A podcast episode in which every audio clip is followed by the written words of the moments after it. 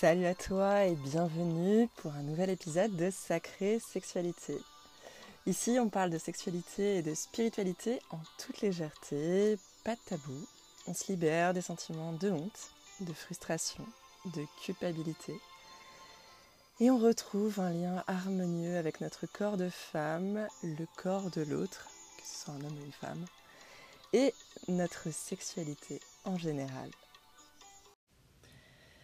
Et aujourd'hui, dans ce nouvel épisode, je te propose d'aller regarder là où on ne regarde pas forcément quand on pense aux problèmes de libido, aux problèmes de désir dans le couple, aux problèmes de sexualité, aux douleurs pendant les rapports, même j'irai plus loin, aux douleurs pendant les règles, euh, à, tout, à tout ça, tout ce qui perturbe un petit peu notre vie de femme, qui nous pourrit notre vie de couple, eh bien je te propose d'avoir un, un angle de, vue peut-être différent de ce que tu as d'habitude. Et c'est juste une proposition. Je te propose vraiment de prendre ce qui résonne en toi et de laisser le reste, ce qui résonne pas.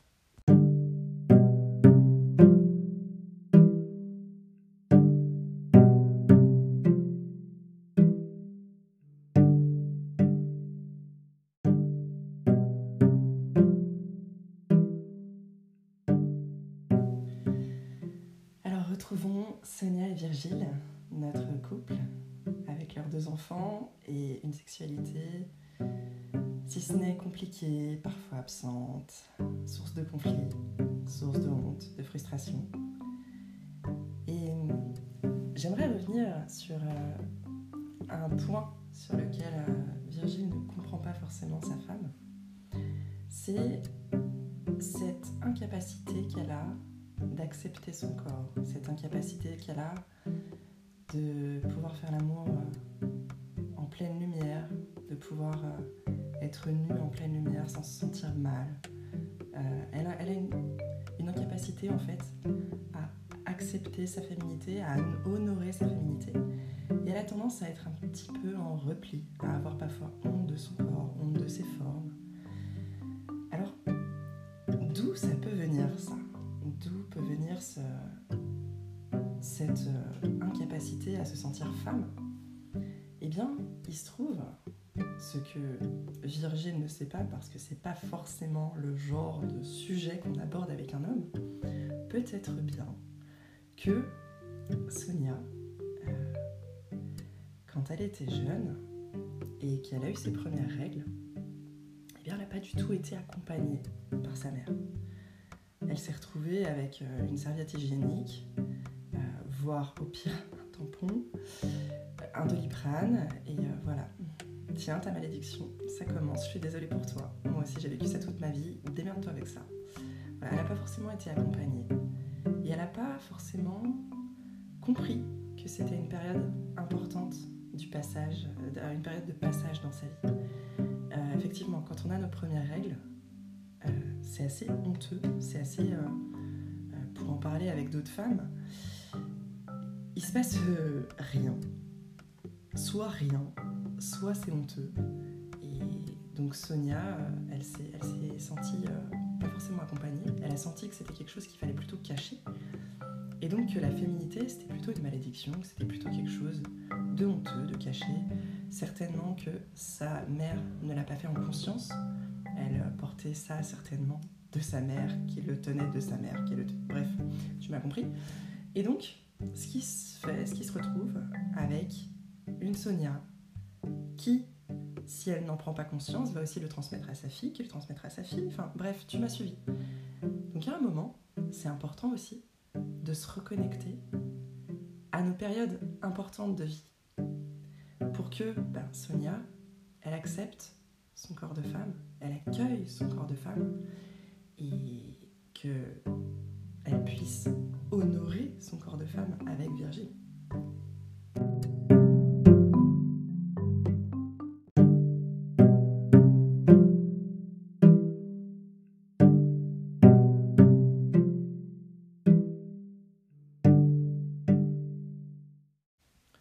Alors, pour que tu comprennes euh, un petit peu mieux là où je veux en venir, je vais utiliser une métaphore par rapport à la sexualité et je vais euh, nous imaginer nous, êtres humains, comme une maison.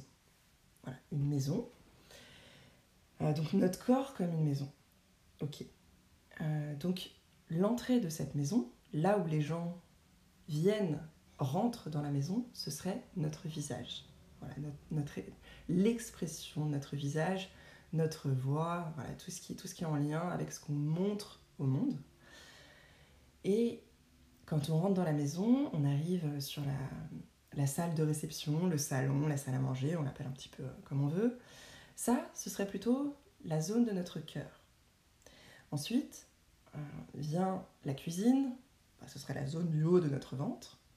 Et si on continue à descendre dans la zone de notre sexualité, alors pour ma part, je la relie aux chakras. Je ne sais pas si ça te parle les chakras, mais en tout cas, euh, les chakras, c'est des centres d'énergie qu'on a dans le corps.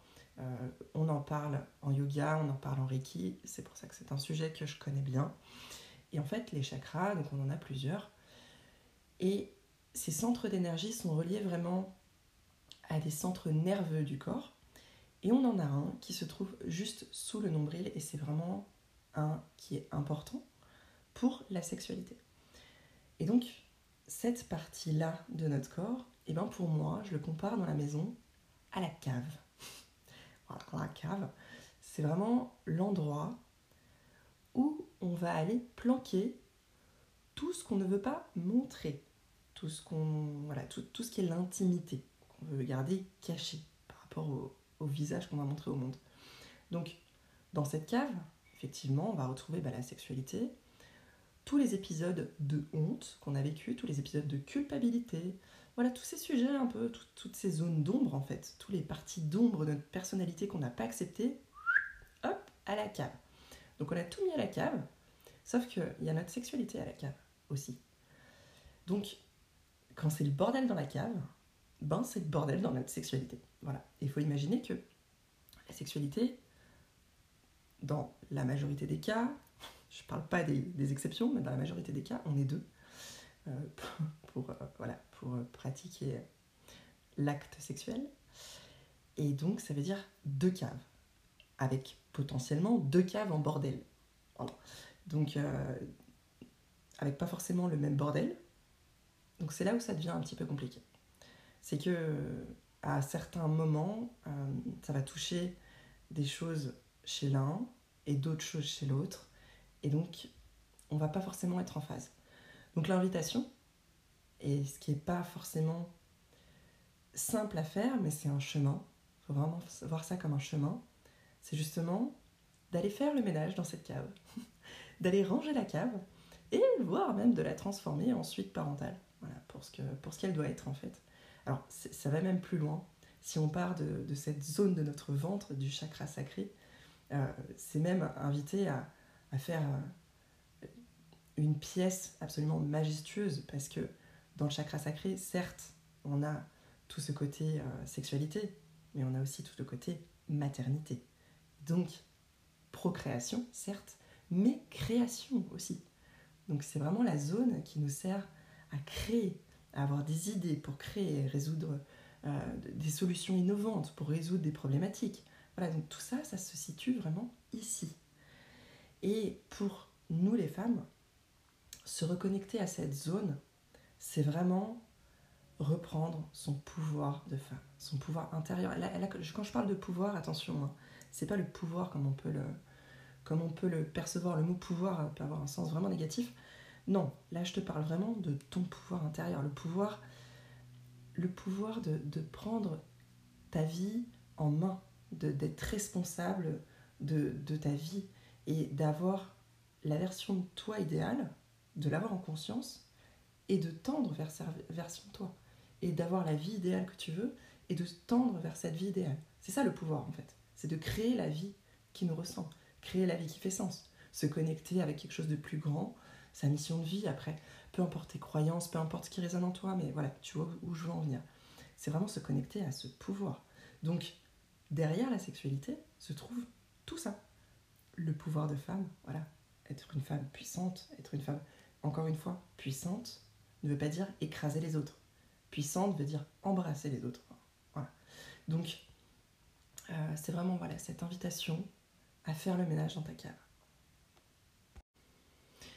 Donc, pour te donner une, première piste euh, pour, euh, pour, commencer à faire ce ménage, eh bien, c'est toutes les périodes de, de passage, en fait, toutes les périodes importantes de la vie et les traditions, les, les peuples qui sont vraiment connectés à la terre le font très bien ils célèbrent tous ces passages, ils accompagnent la communauté, la communauté accompagne la personne dans ces passages. Et c'est super important en fait de, de, célébrer ces passages, de transmettre quelque chose dans ces passages. Donc pour que tu comprennes mieux, je vais, te donner des exemples parce que là effectivement je te parle de passages, tu comprends peut-être pas. Donc ces passages c'est quoi? C'est la naissance, notre propre naissance, les premières règles, euh, c'est vraiment le moment où on devient une femme, en tout cas, à l'intérieur, ça veut dire qu'on a la capacité de procréer. Ensuite, la maternité, euh, la ménopause, et donc après, euh, voilà, la, femme sage, l'âge mûr. Et entre, ces passages importants, on va avoir des, épreuves un petit peu, des épreuves qui peuvent arriver, pas forcément à tous, heureusement, mais euh, des épreuves ou d'autres sujets qui peuvent euh, demander à être accompagnés. Là, je ne dis pas célébrer, mais ritualiser, accompagner. Donc ça va être tout ce qui est les fausses couches, les, deuils euh, périnatales à faire, voilà, tout ce qui est euh, décès, décès des enfants, mais aussi les deuils en général.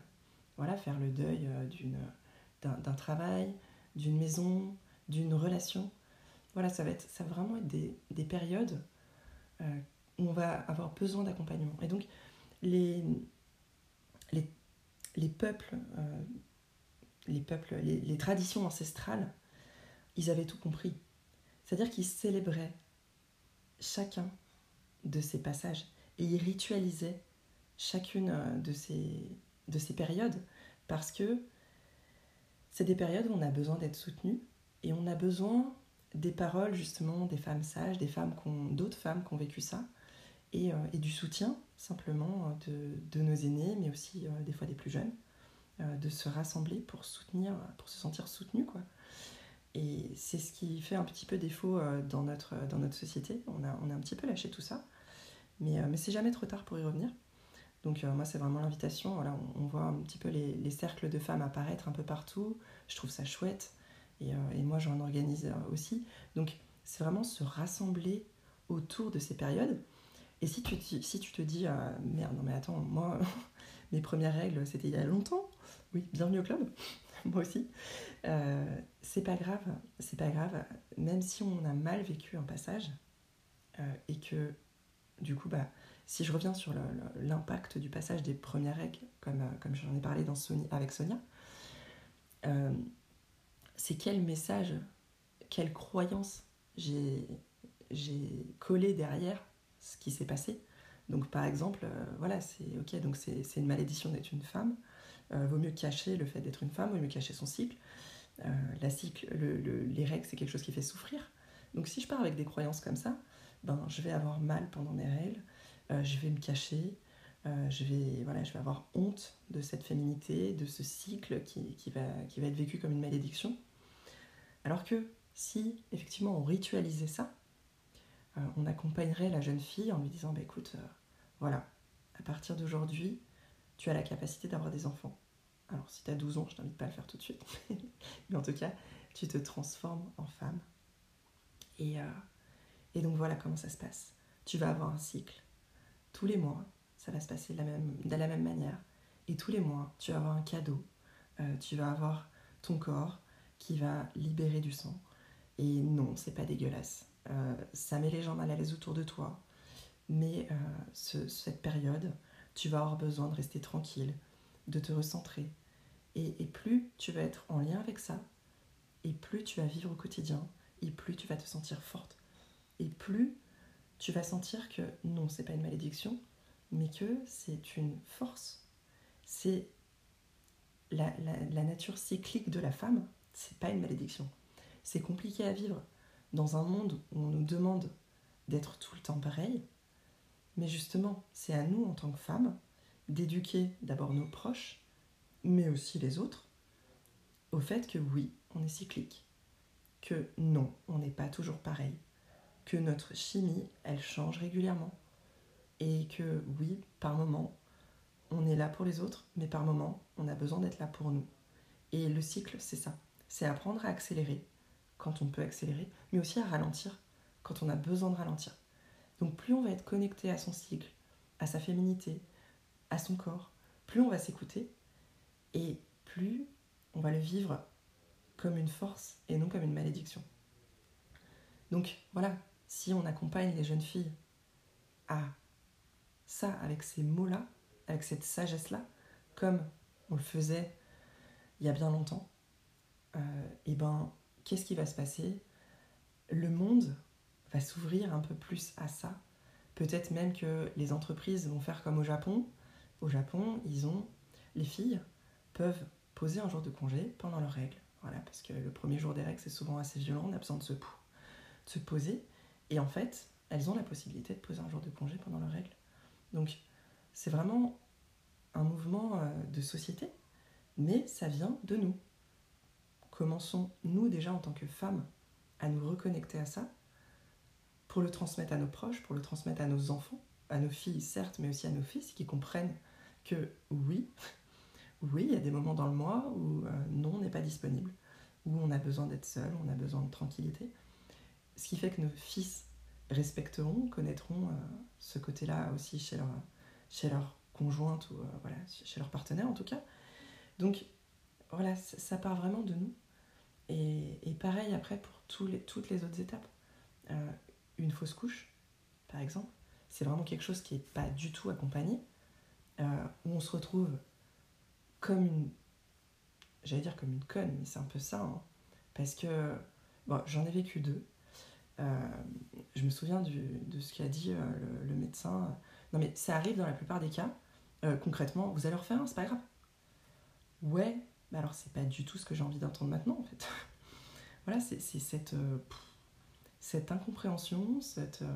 voilà, c'est vraiment une un moment, je sais pas si, vous l'avez tu l'as vécu ou pas, mais c'est vraiment un moment où, où on se sent incomprise parce que les gens sont mal à l'aise avec ça. Alors je parle de la fausse couche, mais c'est pareil avec euh, le fait d'avoir perdu un enfant. Quand on perd quelqu'un, quand on perd son père, sa mère, les gens sont là pour nous.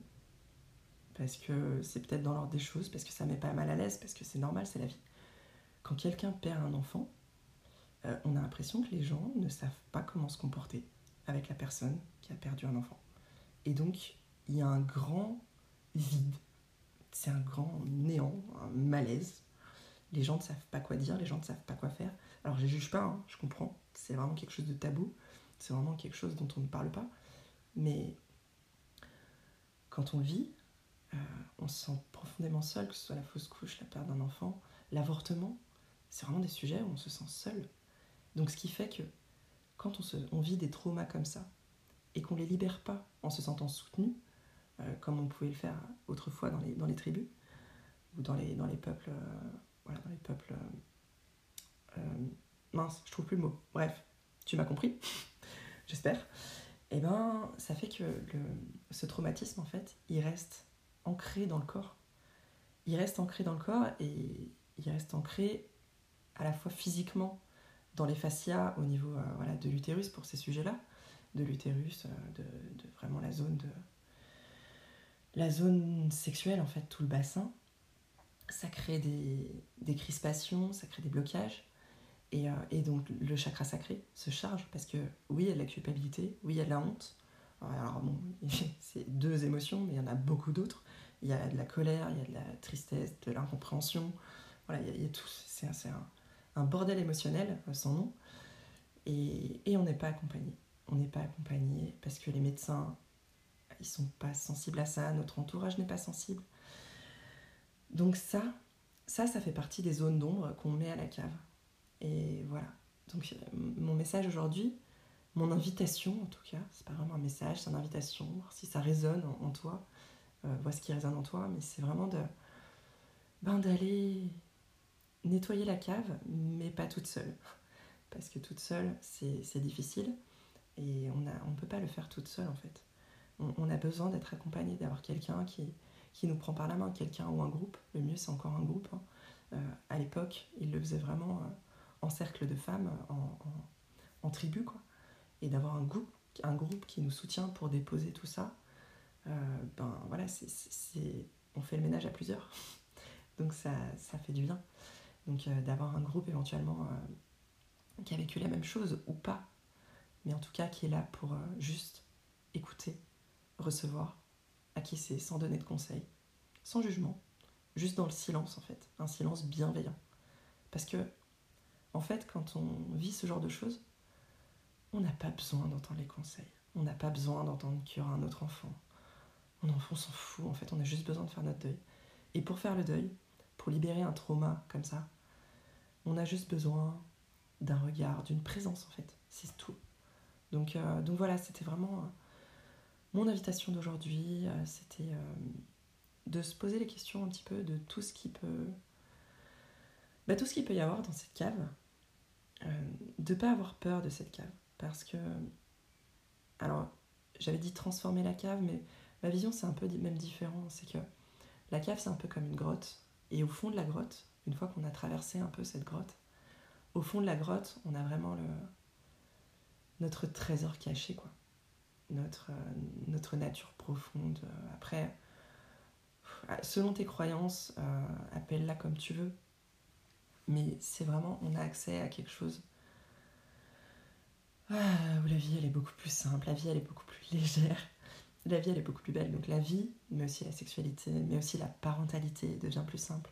Tout devient plus simple parce que parce qu'on se connecte à cette nature profonde, à cette puissance féminine à cette, euh, nature sauvage parfois. Donc on retrouve un petit peu euh, notre vraie nature, on tombe un peu les masques. Justement, on va nettoyer l'entrée hein, pour qu'elle ressemble, pour que l'entrée ressemble à ce qu'il y a au fond de la cave, vraiment. Et pas qu'elle ressemble à ce que papa, et maman m'ont dit ou ce que la société veut de moi. Quoi. Donc euh, voilà.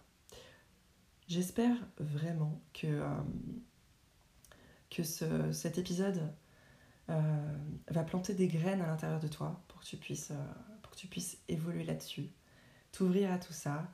Si tu as des questions, n'hésite pas, je suis disponible. Et, euh,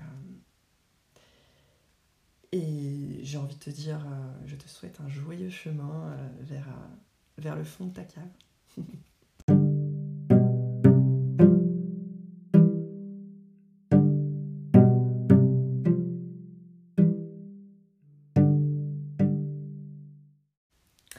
Et c'est ainsi que se termine cet épisode de Sacrée Sexualité. J'espère que tout doucement, tu vas pouvoir cheminer en douceur et, euh, et, que, et que ça va te faire prendre conscience de certaines choses, de certains comportements et que ça va te permettre de te foutre un peu la paix, de te lâcher un peu la grappe et euh, d'être un petit peu plus et de faire un petit peu moins. En tout cas, euh, je te retrouve bientôt pour un prochain épisode. D'ici là, prends bien soin de toi. Namasté